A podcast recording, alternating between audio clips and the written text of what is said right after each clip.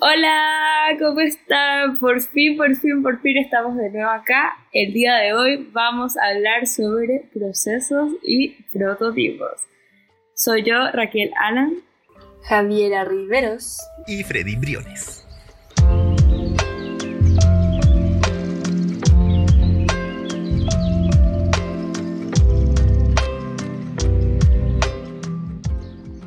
Ya, entonces, ¿cuál es el tema de hoy? Procesos de prototipado. ¿Qué son un prototipo? ¿Qué es un prototipo? A ver. Eso me recuerda cuando estábamos en la universidad con el ramo de procesos y prototipos. Pensaba que la pasé mal en ese ramo. ¿En serio? Ay, Oye, es pasé que estaba bien, igual. estresadísima. Muy estresada, demasiado estresada. No, pero. Ah, pero yo, yo me refiero al segundo proceso y El prototipo. segundo fue. En el, el de la resina. Ah, Ahí la pasé demasiado mal porque no me sirvió la. Pero Todo todo hicimos hicimos resina. No, yo qué manera de gastar plata en resina, weón. Se me fue todo, todo el A mí en, en el- la silicona. hice ese trabajo con Pablito. A mí se me fue en la silicona. Sí, pues que tú tuviste que pasaste de un. ¿Cómo se llama esto? Un Ahora pizza de Ahí las tengo de decoración. Ahí las tengo de decoración. De- Yo te de las cámaras, weón. Fue un desperdicio. A mí me da risa porque después todo el mundo nos tuvo piedad y nos regalaban poquito de cositas de, que sí, de, tintura, de resina y de silicona. Y, y éramos como las huérfanas recibiendo un poquito de todo. Así. Sí, gracias. Ya, pero por lo menos recibieron harto Sí, cariño. Sí, de los bueno, se, compañeros. se nota que hay menos. Si todos preocupados buenos por compañeros. ustedes porque se les Yo, veía en la cara. yo estaba Sí. muriendo. Yo estaba, y, no, y Feña, la Feña y yo estábamos que nos matábamos entre las dos, pero sabíamos que no era culpa de ninguna de las dos, entonces por eso no, hubo- no hubo muertes. Mm. No hubo heridas. no No, hubo bajas heridas. en este- no, no hubo bajas en esta situación. Muy bien. Pero básicamente. Literal. Es que las dos somos muy parecidas de carácter, entonces nos hubiéramos matado a las dos. Bueno, ahora sí, ahora sí. Proceso y prototipo, pero yo creo que todo el mundo sabe lo que es un proceso, pero quizás la palabra prototipo sea algo, un concepto un poco más eh, extraño o caribeño, no sé, de Caribeño. caribeño como exótico, ¿sabes? Entonces, definamos qué es un prototipo. ¿Quién quiere ser Google en este momento? Yo creo que lo más sencillo para definir un prototipo es todo lo construido previo al producto final. Básicamente. Básicamente eso es un prototipo. Son todas esas Y- maquetas, eh, intentos. Claro, porque existen diferentes tipos. Quizá ya productos un poco más terminados, entre comillas, pero que es para poder, eh, no sé, testear algo, en realidad. Bueno, entonces básicamente un prototipo es todo aquello que nos va a ayudar en, cierta, en cierto grado de eh, concepto, en cierto grado de color, cierto grado de tamaño, el resultado final de algo. Por eso existen distintos tipos de, prototipo y distintas como etapas del prototipo. Claro, son las versiones al final de prueba para llegar a uno más perfecto y ese ya sería el definitivo. Exacto. ¿Algunos ejemplos de prototipo que se les ocurran? Los sketch de logotipos, por ejemplo. Eso es un, un Mm. prototipo. Todas las versiones que tienen. Claro. O incluso el que está dibujado en la servilleta, una cosa así. por lo menos los diseñadores de app y web hacen muchas maquetas de, Mm. de cómo irían las fotos, dónde irían los, los botones, todo eso, eso es un prototipo. Eh, Ahí diferenciemos, eh, ahí diferenciemos qué es una maqueta y qué es un prototipo. Es que según yo la maqueta está dentro del proceso de prototipado, es como una herramienta que uno ocupa para hacer un prototipo. ¿O no? Ah. O quizás, ¿no? Según yo son sí. cosas distintas, pero sí igual te encuentro razón en eso. Siento que maqueta es como algo más físico.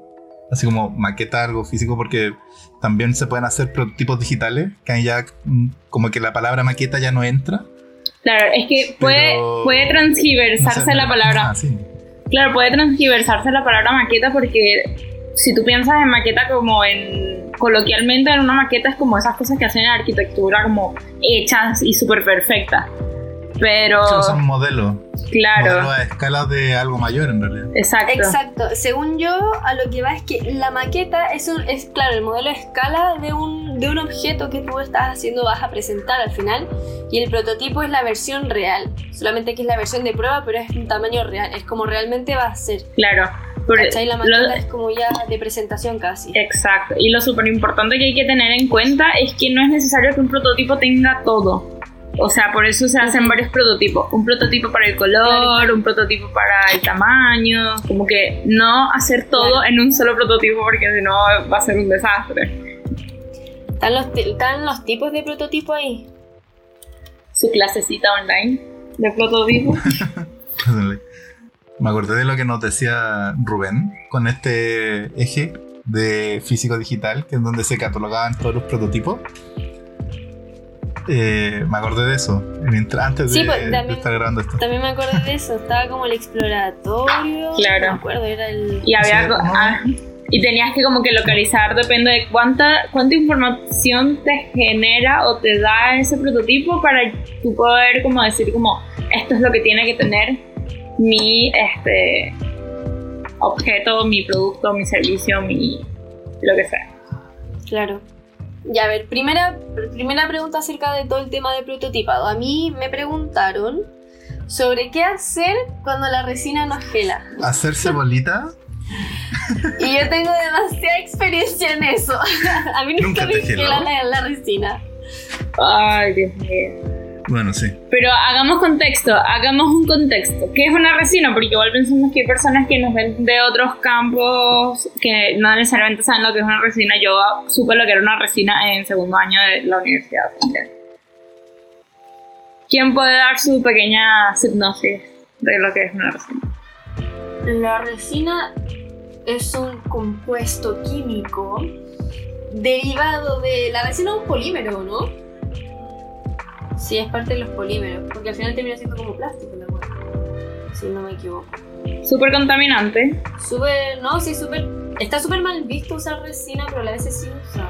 Porque apaña partes cosas también. O sea, podría ser lo que se te ocurra con eso si lo combináis con la silicona.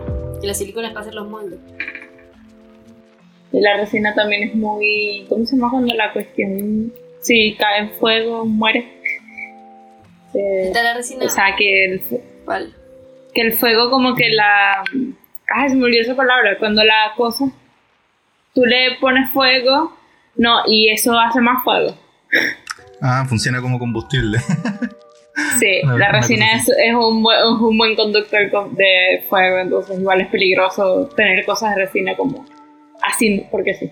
Pero igual depende de la resina, porque hay distintos tipos. Está la poliéster y la Claro. epóxica. Exacto. La epóxica es la que es más amigable, comillas. entre comillas, y la poliéster es la que casi que explota si está Sí, cerca y esa tenéis que tener cuidado con las Exacto. proporciones también de las cosas y cómo lo echáis. Bueno, nosotros antes... Sí, básicamente es como hacer, es básicamente como hacer una... El, básicamente, nosotros en la universidad lo que nos han enseñado poco de resina es para experimentar. Pero es para poder sacar moldes, o sea, repeticiones de un prototipo de algo. De hecho, Claro. Al final la resina es para eso, para saber si nuestro molde funciona como para hacerlo a magnitud industrial, si está bien hecho el molde. claro, como producciones en serie Ujú, también. Sí. Cosa de sacar una para eso, repetición idéntica a la anterior. Una más Exacto. otra, más otra, más otra. Claramente. ¿Y por qué se usa la silicona para los moldes? Porque es un, es un material liso, se supone que su superficie tiene que estar lisa y eso no te permite que el molde, o sea, que el producto que repitas en serie no, no quede con partículas del molde. Entonces Claro. es como perfecto para ello. Además, otra, otra cualidad que tiene es que tiene buena memoria para en el momento en que uno saca, no se deforma y vuelve a la, a la forma original. Pero tiene una propiedad elástica y que permite Claro. también desmoldar la- los prototipos Sin, o las sin producciones. en tener que romperlo.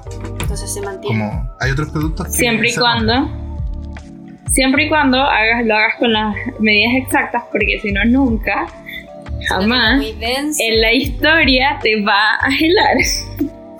Yo creo que sus piezas todavía están gelando por ahí. En Sí, el, o sea, yo, yo estoy segura que sigue encima de la, de la, el estante de cerámica, está ahí arriba el cuestión gelándose, yo estoy segura. Bueno, entonces, ¿qué, qué, qué hacemos si la resina no gela? Dentro de los conocimientos que nosotros tenemos, si es que hicieron bien las proporciones, que básicamente son 2 a 1, si mal no recuerdo, Depende. de la resina Depende tóxica del al menos. tipo, de la marca. Ah, bueno, sí, depende mucho de la marca. Porque hay, hay marcas que son 2.1, 2.3, 2.4, 1.4. Eh, bueno, yo al menos con la que he trabajado Entonces, 2-1. va Así que, bueno, ahí cada uno lo ve.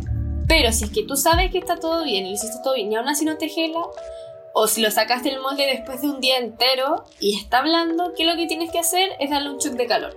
Muy fuerte. Si es que cabe en un horno, dale con un horno y si no con un soplete. Y le das con el soplete.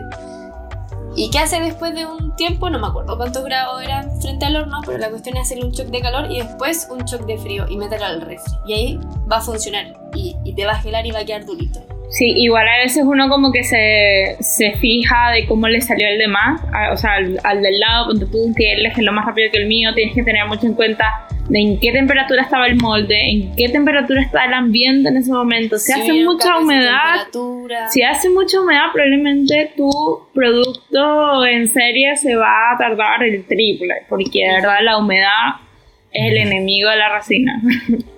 Claro. Y el frío también. Si hace Si mucho hace mucho frío, frío. no te va a gelar. Entonces también hay... Generalmente son entre 20 y 20 25 grados, grados, claro. como las temperaturas. Si está en invierno, Ideales. lo ideal sería mantener el molde y la resina como 24 horas. Ojalá. Hay moldes que se demoran 15 minutos. Hay moldes que son dos días. Entonces tienes que ver muy bien el tema de la marca y las instrucciones que tengan. En esto, uno que es buen chileno nunca sigue las instrucciones, pero en la resina tienes que seguir las instrucciones al pie de la letra porque si no en verdad no te va a funcionar. Y la resina es súper caprichosa. O sea, si la agua no quiere hacerlo, no te lo va a hacer. Sí. No, y hay veces sea, que las personas... Es verdad, y hay veces que las personas dicen como, ay, le voy a echar más resina, o sea, más activador para que se para que se cocine más rápido. No, no hagan eso. Claro. Y hay que tener mucho cuidado también sobre qué materiales le echas a la resina, porque por ejemplo muchas veces para hacer el diseño más bonito, por ejemplo, le echan flores. La resina oxida la flor, entonces no va a quedar con el color que tiene la flor. Va a quedar verde, va a quedar amarilla y va a chupar todo el color y no, no va a pigmentar al final. Si ocupáis los pigmentos, qué tipo de pigmentos, si son los de polvito. Tenéis que ver bien cómo la resina reacciona frente a todos los otros materiales. Y eso, para eso, para eso es súper importante los prototipos, Ujú. porque en es- tú puedes hacer pequeños prototipos a escala súper pequeña de lo que vas a querer que sea tu producto final. Ponte tú probando cómo se pigmenta la resina, cómo Claro. se pigmenta con flores, cómo se pigmenta con hojas, con, no sé, con tinte de, de ropa, Ujú. con tinte de pelo. O sea, puedes hacer muy, muy pequeños prototipos para no gastar tanto material Exacto. y experimentar con él para que a la hora de que tengas que hacer el producto en sí, tus prototipos te guíen a cuál es la, la solución que tienes que, que ocupar, o sea, para que no dañes el, la materia, el material porque la resina es súper cara Claro. eh, en grandes escalas, que es súper bueno eso como a cotizar para, para como mezclar un poco la- el concepto de prototipo en un, en un caso real, que eso sería como. Bueno, entonces, dentro de los procesos de, po- de prototipo, ¿cómo podríamos ver bien la evolución de este? Por ejemplo, eh, tenemos todo el proceso del famoso cartón y masking tape, que de ahí salen grandes ideas y que puedes hacer un objeto completo con puro cartón y masking tape y que nunca te digan que no. ¿Cómo Masking tape, masking tape, igual cinta adhesiva, eh, tape, cinta de embalaje, lo que sea que adhesivo, claro. de papel, la cinta adhesiva de papel. Un diseñador industrial sin masking tape no es diseñador industrial. No es nada, o sea, Te sirve hasta para te sirve hasta para sanar Sí. los. Yo tengo la mano llena de masking tape en un proceso. a- algodón, masking tape, listo. Weón. Sí, yo me acuerdo que cuando me, me volé la uña, me la pegué con masking tape, weón, hasta que Ay, fui. no me digas otro. Esas eso. lesiones son de lo peor. Qué buenos recuerdos. Sí. Horrible. Y en la FAU que no Lo hay único como que no le importa lugar es donde salvarse. no manches la maqueta, weón, que es lo peor. Es como que no llegue a manchar la maqueta, es como filo si perdí la uña. No manches la maqueta. Oh, me acordé demasiado, no sé si ustedes se enteraron de eso, que una vez el Vicente entregó una maqueta con Mara llena de no sangre. ¿En serio? Uy, qué mal. Qué bonito, qué pintoresco. Fue un detalle, fue como una parte de mí va con este Y trabajo. usted- Y ustedes saben cómo es Mara artística, ¿no? Pero no, no, lo, no lo tomó bien, Uf. obviamente. Pero literalmente imagínate Imagínate que te quedan dos segundos para salir de la sala porque Mara es una profesora que si no estás fuera de la sala no corrige. Y que te hayas cortado y pegando el trabajo en la pared dejes un tajo de sangre. Dios. Lo encuentro súper mal. Yo, yo, yo me pongo a llorar, o sea, yo te lo juro. Me pongo a llorar, te lo juro. Bueno, para no irnos por las ramas con lo- los recuerdos de la universidad. ¿En qué favorece mucho el poder hacer tu prototipo con masking tape? Porque es súper importante ese, ese momento de creatividad. ¿Qué me dicen ustedes? ¿Por qué? Te permite. Eso- ese tipo de materiales te permite experimentar, primero, de una forma súper económica. Segundo, muy rápida. Y tercera, podéis poner a prueba el prototipo eh, de forma casi inmediata y desarmarlo y empezar de nuevo. Que es una- un factor que es súper importante en el proceso. Porque a diferencia de la resina, la resina tenéis que esperar, en nuestro caso, 24 horas. Y en 24 horas, casi. el masking tape y el cartón, tú hacías algo en 5 minutos, lo probáis, lo desarmáis. Otra cosa en 5 minutos y ya tenéis 5, 10, 15 prototipos en una hora, así. una, dos horas. Sí, lo bueno también, lo bueno también del masking tape es que este puedes equivocarte, bueno, como está diciendo Frey, y cambiarlo, pero además de eso, darte cuenta de los tamaños de las piezas, hacerlas por separado y después pegarlas. Como que no es necesario tener como, claro, la, el molde hecho a la perfección con las medidas y los milímetros exactos, sino que puedes hacer piezas a lo random, ir pegándolas y de ahí ir viendo como qué puedo sacarle, qué puedo quitarle, qué puedo ponerle. Como que no tienes que ser perfecto. Tiene ese, ese agregado de que eres libre en el- por ese momento. Como que primero es rápido, es económico y te da mucha libertad de creación también. Porque puedes hacer lo que sea súper fácil. Bueno, ¿qué otra forma, qué otra forma rápida, fácil, pero no sé si vaya mucho de la mano con el masking tape, es la espuma verde? La de las flores. Igual, igual hay que tener en cuenta que es- no todo el mundo sabe cómo usarla. Es muy difícil de manipular y también es súper contaminante. Yo personalmente no la recomiendo, aunque sí hay que ser sinceros de que es súper fácil de malear. Pero también al mismo tiempo es como un arma de doble filo, porque como es tan fácil de malear, te llevas un tajo y dañaste el prototipo. Yo creo que ese tipo de espuma es para personas que tengan una habilidad un poco más desarrollada con las manos. Porque una persona un tanto bruta puede romper fácilmente, como dice la Raquel, los prototipos de espuma. Si de hecho, pese a después de protegerlos con la cola fría, igual se rompían con el transporte. así, Entonces era como. Hay que ser muy delicado. Claro. Hay que especificar bien cuál es la espuma verde que estamos hablando. Lo más probable es que hayan visto algún video en Instagram o algo en donde en una espumita, un bloque de algo verde, le echan mucha agua y después lo aplastan. Como con un auto las congelan y lo aplastan. Y es como de esos, esos videos como satisfactorios. De esa espuma estamos hablando. De las que suelen poner como arreglos florales, distintas cosas. Se llama espuma oasis. O sea, aquí por lo menos se llama espuma oasis. No sé cómo se llamará en otros países tal vez, pero al menos está... Pero lo importante, lo importante de eso es que hay que saber que sirve para ciertos trabajos, para ciertas personas en específico, pero es súper contaminante, así que yo la descartaría en, en mis procesos y prototipos, yo como que no la incluiría. Porque es tanto, es tanto contaminante para el ambiente como que el, el inhalar el polvito que, so- que solta también es súper contaminante para la salud. Ujú. Yo creo que no estamos, no, no hacemos mal en comentarlo como una forma, una opción también de, de prototipar, pero sí cada uno tiene la- las preferencias. Pues yo creo que la espuma así lo que más afecta es el tema de que respiras eso y te, O sea, hay que usar los, los E EPP. claro, Hay gente que prototipa en plasticina, en plastilina, en plumavit, en arcilla, en masa fondant, en plumavit. O sea, la verdad es que es tan libre. Todo lo que sea maleable podéis prototipar al final. Tenéis que tener como ingenio para Sí, es como estábamos hablando en el podcast pasado, que el proceso de creación de cada uno tienes que tú saber tu proceso. Entonces, tu proceso no puede ser el mismo de los demás. Y lo mismo pasa con los prototipos, o sea, obviamente tienes que tener una estructura, seguir un- ciertos reglamentos, irte con una ficha, una bitácora. Pero en sí también es bien libre en, el- en quien está haciendo el prototipo, porque, porque al fin y al cabo te tiene que resolver tus problemas para tú llegar a solucionar el problema en sí. Entonces, si tú no puedes, si tú no entiendes cómo llegar al resultado con tus prototipos, el, el producto probablemente no te salga nunca. Igual a mí me gustaría recalcar que hay personas que igual pueden entender que el prototipado es solamente para personas que hacen cosas tangibles y realmente el, el prototipado también puede ser de parte eh, del, del, computador, o sea, un modelado 3D también puede ser un prototipado. Para hacer un videoclip uno hace un storytelling y eso también es parte del prototipado. Este, no sé, en temas gráficos uno hace, bueno, como les comentaba al inicio, la maqueta para la, de dónde van a ir los botones de, de, una página web, donde va a estar, ponte tú, la diagramación de una revista, uno primero antes de hacer la revista. También pueden ser los sketches del... Claro. ¿Cómo se llama?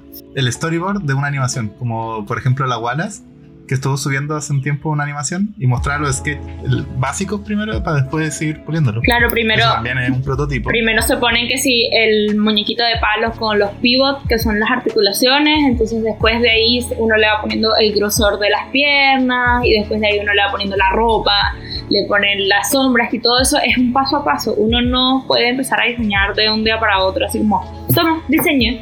No, o sea, uno tiene que hacer ese proceso. Toma, haz algo. Y los y lo, crea. No, o sea, ojalá funcionara así, pero no duda. También lo, las los, o sea, lo, los juegos beta, bueno, como yo, yo juego muchos videojuegos, eh, siempre antes de que salga un lanzamiento salen betas, que también son prototipos del juego final, para que los liberan, para que la gente juegue y encuentren fallos dentro del juego esas betas también son considerados prototipos de juegos. Igual que la ropa, o sea, un diseñador de modas no hace el vestuario y lo cose y después se lo prueba a la, a la modelo, o sea, una persona tiene que medir a la modelo, ver, la, ver cómo se ve el contraste de las telas, ver si la tela es accesible, como en materialidad, no, no, en, no en costo, pero o sea, si la tela accede a lo que tú quieras hacer. Entonces, como que es eso, como que a veces, a veces se pasa por alto todo ese proceso que uno hace. El proceso en sí y el prototipo son como una pareja de casados, o sea, no pueden separarse. O sea, tú no puedes hacer un proceso sin tener prototipo. Es imposible, a menos que sea algo demasiado fácil, pero es que igual, igual pienso, como uno no. Es difícil, es muy difícil tener un proyecto finalizado sin un prototipo, claro. Como, o lo copiaste, ¿cachai? O ¿qué onda? Sí, ¿Cómo lo hiciste? Es muy difícil encontrar a alguien. Sí, es muy difícil que tú encuentres un, pro, un, proyecto de alguien y tú le digas, ¿y que cómo lo hiciste? Y te digas, como, ah, no, me metí en Illustrator y lo hice. No, o sea, tuviste que haber pasado por boceto. Hay que maquillarla, sí. sí. Entonces, sí, claro, como decía la Javi, ya después de haber hecho todos estos procesos, que el prototipo no es que tiene que ser uno ni mil, o sea, los prototipos van a depender del proyecto. Este, una vez que uno termine eso, uno va a pasar al prototipo final 1, prototipo final 2, prototipo final 3 y así sucesivamente hasta llegar al prototipo este sí, sí, sí, este es el correcto. Y ahí empiezas con los prototipos con el material real que vas a hacer, lo cual también significa algo. Claro. Si lo vas a hacer en madera, o sea, cualquier cosa puede pasar en la madera, eh, si lo vas a hacer de resina, ¿cachai? Lo más probable es que con resina no tengáis tantos porque uno se asegura bien que el, el, la figura que estás copiando es la definitiva al final. Pero si lo haces, no sé, ¿qué más? ¿Qué?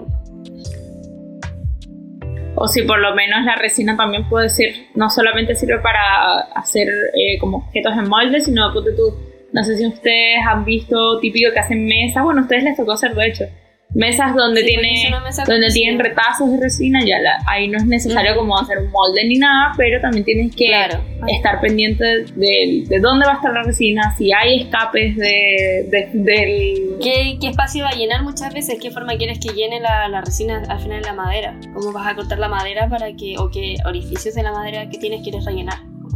También está pensado al final, por mucho que sea llegar y poner, igual tenés que pensar cómo va a ser armado. Nada salió así como por chiripazo al final. Es verdad, verdad.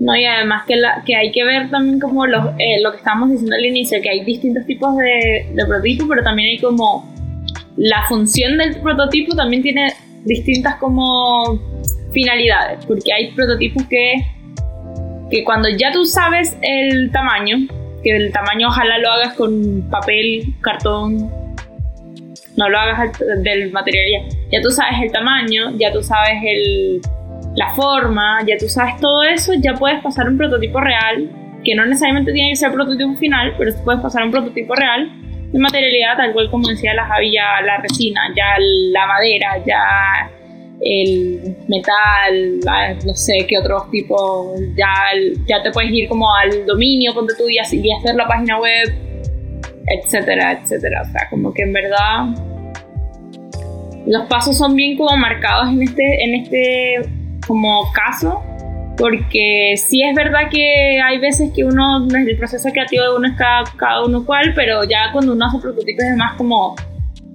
es más como estructurado ese, ese proceso. Eh, bueno, yo no sé ustedes cómo están metidos en el tema de, como tema automotrices, por lo menos yo sí. Y me acordé mucho del proceso de cómo uno eh, configura un Rolls Royce, que es como el auto más caro que existe, el, más lujoso. Y claramente no te muestran los autos todos completados con las opciones, sino que te muestran las telas que tú podés colocar en el auto, te muestran los colores de las telas, las texturas, te muestran maquetas de, de autitos pintados con los colores que tú puedes elegir. Y tú vas haciendo un mix ahí. Y después todo ese mix se envía y, después te llega tu Roll, claro, el que pueda comprarse un Rolls Royce, te llega tu Rolls Royce con todas las especificaciones que uno, que uno tiene. Entonces, eso, eso, esas piezas de colores también son parte del prototipado. Porque en el fondo tú estás pintando una pieza de un color que quizás no existe salido recién del, del tarro, sino que son capas distintas y tú tienes que ir probando. Bueno, ahí también se ve de que el prototipo va más allá de solamente la forma de, del objeto o la, la, composición, tal vez de hablando de lo gráfico, ¿cachai? De tal vez una ilustración o un póster, no lo sé, también va mucho con qué colores vas a ocupar, tienes que mezclar mucho los colores que vas a usar, aromas tal vez, texturas, o sea, en qué parte pongo qué textura, por ejemplo, los guantes que yo ocupo para, para la, la clínica justo en las puntas todos tienen una forma más grumosa para poder ocupar el celular o cosas touch en el momento, ¿cachai? Lo mismo pasa, por ejemplo, con los lápices o con los controles, por ejemplo, de Play, que partes son más rugosas como para saber que ahí van los dedos, eh, que tenga mejor agarre, ¿cachai? Cuando tenéis que sacar la pieza de una cosa, siempre está con un poco de relieve para que el dedo funcione bien y no se deslice, sino que se detenga y vaya junto con la pieza para poder sacarla del lugar donde esté. Entonces, es súper es súper bueno también como cuando hagas un prototipo mostrárselo a alguien más. Claro. Para que él también te dé su punto de vista como, "Ay, pero no te parece que está muy cuadrado o no te parece que está como esto muy salido o, no te parece que como esto Claro, o no te parece que está como demasiado grande, demasiado pequeño, como que las opiniones de los demás como que igual te ayuda mucho para eh, cambiar de un, de un, prototipo A a un prototipo B y lo mismo así sucesivamente hasta llegar. Ya.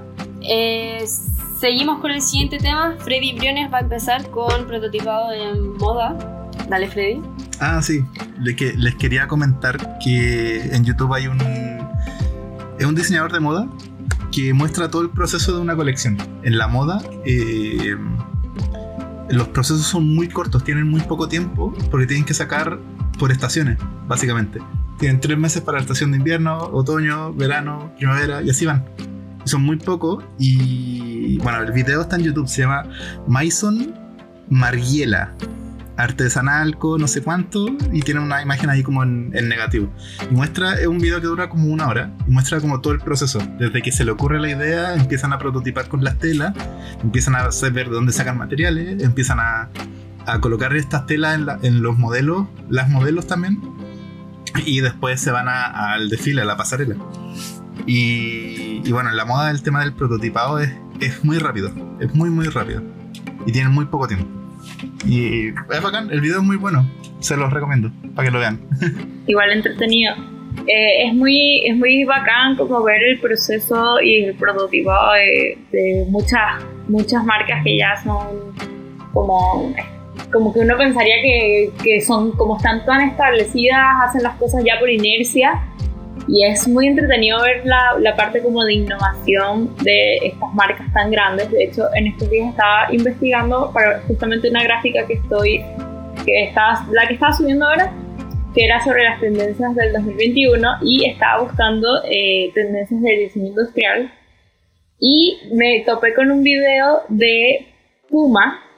O sea, todos conocemos Puma. Uno pensaría que ya Puma no, no como que no experimenta, simplemente saca zapatillas todo el tiempo y, ya por ello este, es famosa y listo. Están eh, practicando una, una tela que es biotecnológica, súper genial, a través de unos hongos que este, en la tela hecha de hongos te genera un cierto como, como color diferente al color de la tela, porque ponte tú, la tela es neutra y te genera un color rojo, rosado, morado, entre esas tonalidades, cuando tu pie está muy, muy caluroso. O sea, básicamente, y lo que hace esta, este hongo es ayudarte a prevenir ese, ese olor después de sacarte el zapato. Y yo como, wow. Entonces se mostraba en el video como pequeños tubos de ensayo con los hongos, como distintos tipos de telas, unas que se rompieron, otras que no se adherieron lo suficiente. Y como ver todo eso como que me anima siempre a decir como que genial como pensar que en algún momento esas personas que están como haciendo eso este, fueron estudiantes de diseño como nosotros. O sea, es súper como motivador también ver a las grandes marcas sus procesos, sus prototipos, sus errores también, como para uno decirse como, no es imposible, ¿sabes? Como tampoco es imposible llegar a, en algún momento a hacer algo tan genial como lo que hacen las grandes marcas. Se encuentro acuático como de un laboratorio así ultra científico, así como pipeta y que microscopio y cosas así, salga una zapatilla o una tela para zapatilla. Como que me imagino gente con patas saliendo, no sé, con medicamentos, cosas así, pero claro, esa es parte de procesos de prototipos que uno no, no se imagina. No, y, además eso es lo hermoso del diseño. ¿El laboratorio? Eso es lo hermoso del diseño, según yo, lo interdisciplinario que es.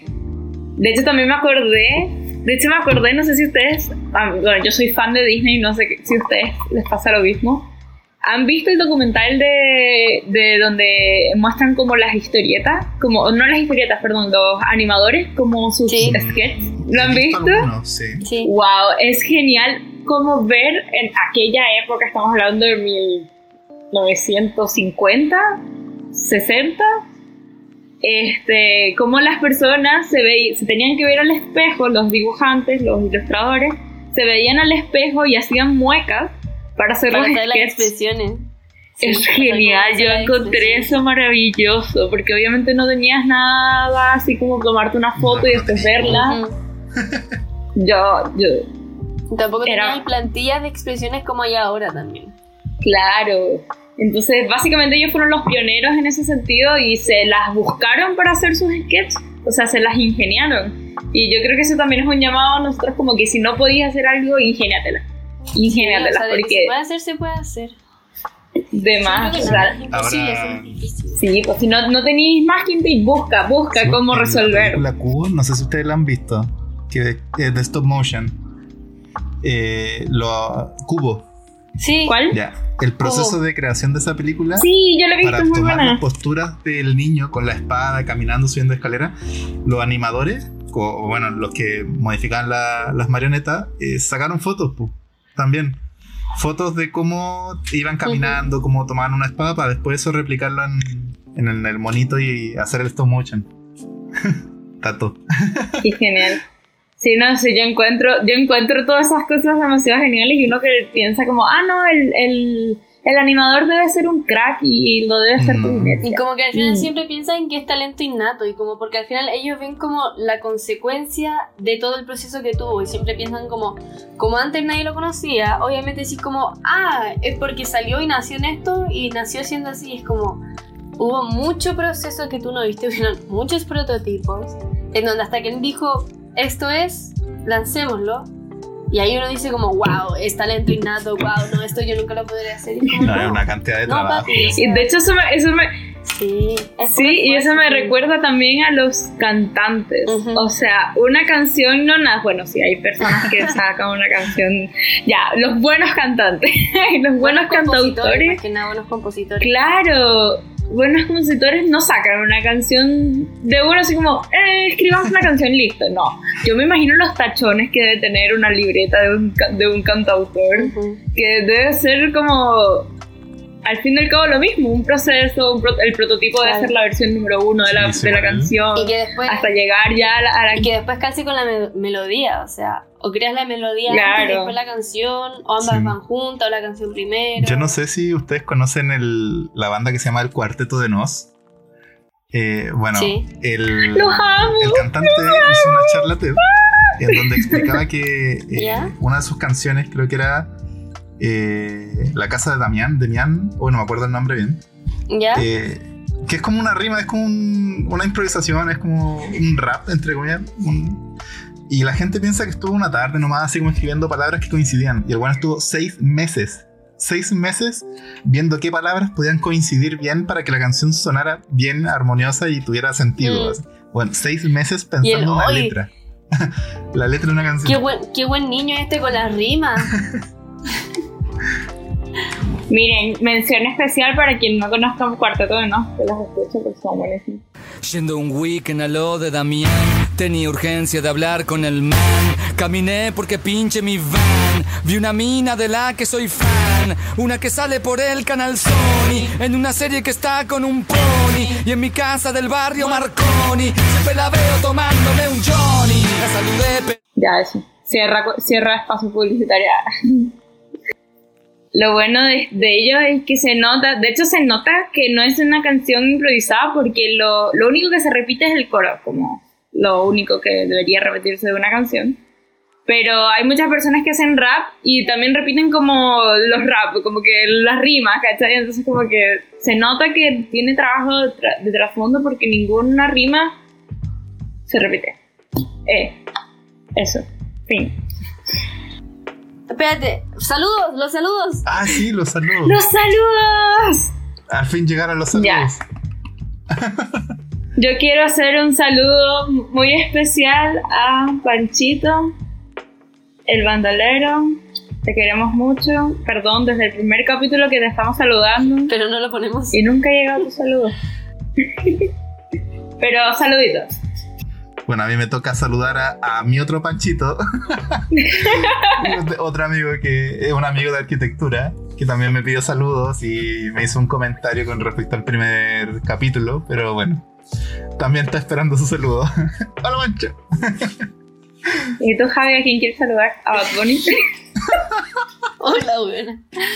Eh, yo voy a saludar a Pablito, a nuestro gran Pablito, porque ese próximamente lo más probable es que tengamos una colaboración en este podcast. Así que que esté muy bien, Pablito. Cuida a la mami y nos veremos en, algún, en alguna ocasión. Sí, pues aquellos amantes del graffiti y del arte visual, pronto se va a venir su, su tema, su tema. Ujú. Se vienen Sí, cosas se viene. grandes. Se vienen cosas grandes. Como siempre, agradecerles por siempre estar pendientes del podcast. Sus reproducciones valen mucho para nosotros. Y, ay, que nos comenten, que nos den ideas, preguntas. Muchas gracias por seguir el podcast también, por los comentarios bonitos que hemos recibido, por el apoyo también de, esta, de este lindo proyecto. y toda, toda idea es bienvenida. Claro, pues si tienen temas que quieran que conversemos o que ustedes creen que nosotros tengamos conocimiento de ellos, eh, coméntenlo y, Ujú. Y si no, también. Y, si, no, lo también. tenemos Lo investigamos. Todos Sí, pues, juntos sí. y es parte de. Si esta es una conversación para que todos terminemos aprendiendo al final. Cuando se- salgamos la temporada de que nos vamos a, a grabar nosotros en video, Uy, que va- probablemente sea una temporada se después, viene. sería genial. Se me ocurre que nos manden como diseños y nosotros como... eh, ¿Los comentamos? mm, claro, como verlos por primera vez y mostrar nuestra Ah, reacción de ellos. su diseño. Me gusta, video reacciones. Me- Está me bueno. gusta. Estaría Me- genial. Like it. Así que se viene para que se preparen, para que se preparen. Solo digo, solo digo. Bueno chicos, hasta aquí llega el podcast de hoy de procesos de prototipado. Hasta luego, mi gente. Eh, básicamente es no hagan un diseño sin un prototipo, gente. Y esa es la moraleja de hoy. No puedes llegar a un diseño sin un prototipo.